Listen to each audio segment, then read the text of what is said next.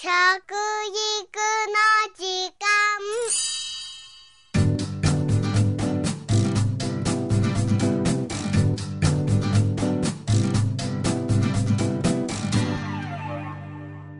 間。服部幸男です。食育の時間ポッドキャスト。食育の3つの柱ということでお話してまいりましたけれども今回はその3つ目。地球規模で食を考えようというね。まず食料問題の話環境問題の話ということになると思いますね日本は食料の大半を外国に依存してます大半というのは、ね、約60%ですよ昭和40年、今から45年前には日本の食料自給率はカロリーベースで73%もあったんですよ。それが今なんと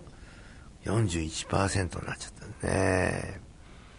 残りの60%近くは輸入ですよ。ねこんなことをしてちゃいけませんよね。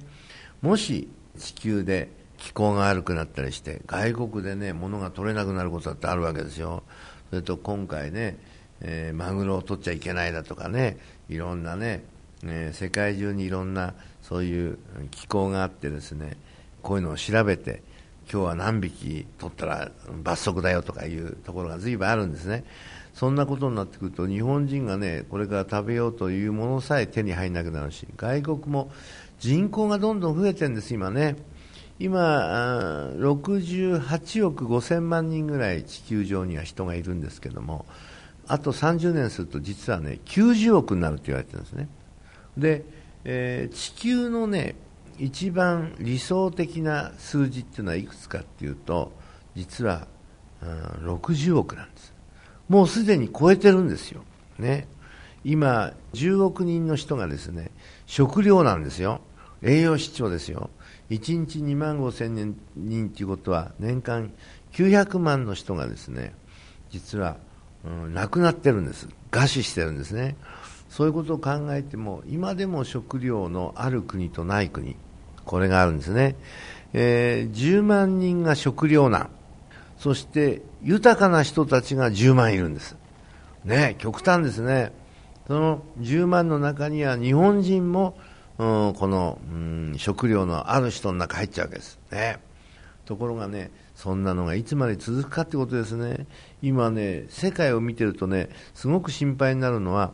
えー、自分の国でさえね、食料がなくなってきてるのにね、日本に輸出なんかできませんよ、ね、いうことで、実はもう20カ国ぐらいがね、日本に輸出しませんというか、欲しがっている国には出しませんということが出てきましたね。それと、あの、物を買うのにですね、5、6年前からですね、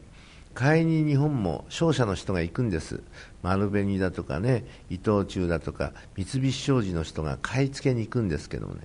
ところがそこでトラブルが起きてますね。というのは、日本はお金持ちの国でしたから、何でも買ってきたんですね。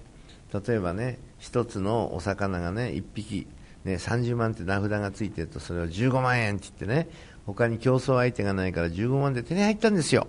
ところがね、なんと最近はね、15万っていうとね、20万っていう国が出てきたんですね。悔しいから25万って日本が言うとね、今度は30万って言われちゃうんですね。そうすると、今まで15万で手に入ってるものがね、倍の30万になったらね、商売になりませんから、諦めっていうか、そういうことでね、買い負けという事態が今起こってきてるんです。もうね、外国によっては輸出しない、ね、そして、えー、日本が買いに行ってもですね、お金のできた国がねどんどんどんどんそういうものを買ってしまうんですね。ですから日本が買えなくなってきてる。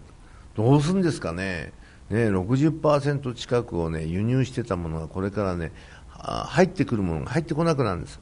そうすると皆さんの今の食事というのがだんだんだんだんみすぼらしい食事になってきますよ。もしね全然ね食料が入んないと考えましょう外国から。そうすると40%でしょ？この40%を今の、ね、日本の1億、ね、3000万人の人たちで分けるんですよ、そうするとね、4割しかね、食料がないってことですよね。どうするんですか、4割をみんなで分けなきゃいけないっていう事態が起こっちゃ困るでしょ、今は何でも豊かにあるようですけど、これもね、入ってこなくなったら寂しい食事になりますよね、そういうことを考えたら、日本でももっともっとね、実力をつけてね自分のところで物が作れるようにならないといけないと思いますね。それを今ね我々はね、え指導していこうよということで考えているわけです。ね自給率がね40%今41これがどうなりますかね？ちょっと心配してますよさあえー、このように地球規模で食について考える視点がですね、これから本当に大切になりますよ。えー、世界の経済状況や人口の問題、そして環境問題など、いろんな事情が食べ物に結びついています。大変ですよね。もう本当に水も危機になってますよ。今ペットボトルで我々は水を飲んでますけどね、ペットボトルに入れて飲むよりも、水道から飲みましょうというね、運動がね、ここ数年始まりました。水道の水もね、えー、非常に高度化浄化水っていうんでね、えー、水のあのフィルターが良くなってきたんですね。ですからね、飲んだ時に前より美味しいはずなんですね。で、ペットボトル1本あるでしょ？あれをですね、えー、まず輸入して、外国から輸入する。それには船を使いますね。そしてトラックに乗せて、ね、お店に配るでしょ、そして我々が買いに行くでしょ、それだけでも CO2 がまあ散かされてるんですね、それで今度最後にペットボトルを燃やすんです、あれをね、炉に入れて燃やすとですねそこで CO2 がまた発生するんですよね。どのくらいねペットボトルが燃えるとねその水道を飲んだ場合との違いがあるかというと1600倍実は CO2 が負荷がかかるんですね。そういうことを考えていくとなるべくこれからねペットボトルを持ってることが持って飲んでることがなんかかっこよかったんですけどね。おしゃれだなんてもう言ってられませんよ。これからね水道から蛇口から飲むあの水道の蛇口のことをタップって言うんです英語で。タップウォーター。タップウォーターっていうのは水道の蛇口という意味ですから。そのタップウォーター協会っていうのを実は僕が会長をしてましてね、えー、3年前にニューヨークで始まりました、えー、そしてユニセフというところがねえ、寄付を仰いでおりまして、えー、このタップウォーターっていうのは年に一度1週間やろうということで、大体、えー、3月の22日っていうのが世界水デーなんですね。この時からスタートして28日まで実は今年もやってましたんで、えー、このお水をね、みんなで飲みましょうっていうことをね、それもタップウォーター、ね、水道水から飲みましょう。で、100円からね、1万円でも何でもいいんですけど、ご自分でね、えー、それを運ばれてきたらねそれを寄付してください。するとユニセフでこれが子供たちアフリカの方のねマダガスカルとかそういうところにそれが行って水道を作ったり、えー、上水道を作ったりするね基金になるんですね。ということで非常にこういうね一つ一つがね大事なことなんで我々動いてます。ということでね、えーえ食べ物というものの環境整備まで含めてですね我々はこれからやっていかなきゃいけないということになります。日本では昔はもったいないねもったいないねね。これは今はワンガリ・マータイさんというアフリカ・ケニアの環境副大臣でノーベル平和賞を取ったおばちゃまがね言ってくれてまして、えー、もったいないというのはいろんな意味含まれてますよと、ね、4つの意味が今あるということになりましたね。リデュース、リユース、リサイクル、リスペクトと。ね。この4つのね R これによってですねもったいないという言葉は日本語で一言で言い切るということでこれが日本語としてですね世界中の人が使うように今、え、広まっていってるんですね。日本人が使わないようじゃ困りますね。もっと皆さんね日本人の人がもったいないもったいないということをねキーワードにしましょうよ。ということなんですね。ということで染色力を身につけること。ね衣食住の伝承。これのね食事作法を身につけること。それで地球規模でね食を考えて食料問題とかね、えー、環境問題というものを考えていきましょうというこの3つの柱。これこそまさに食育でございました。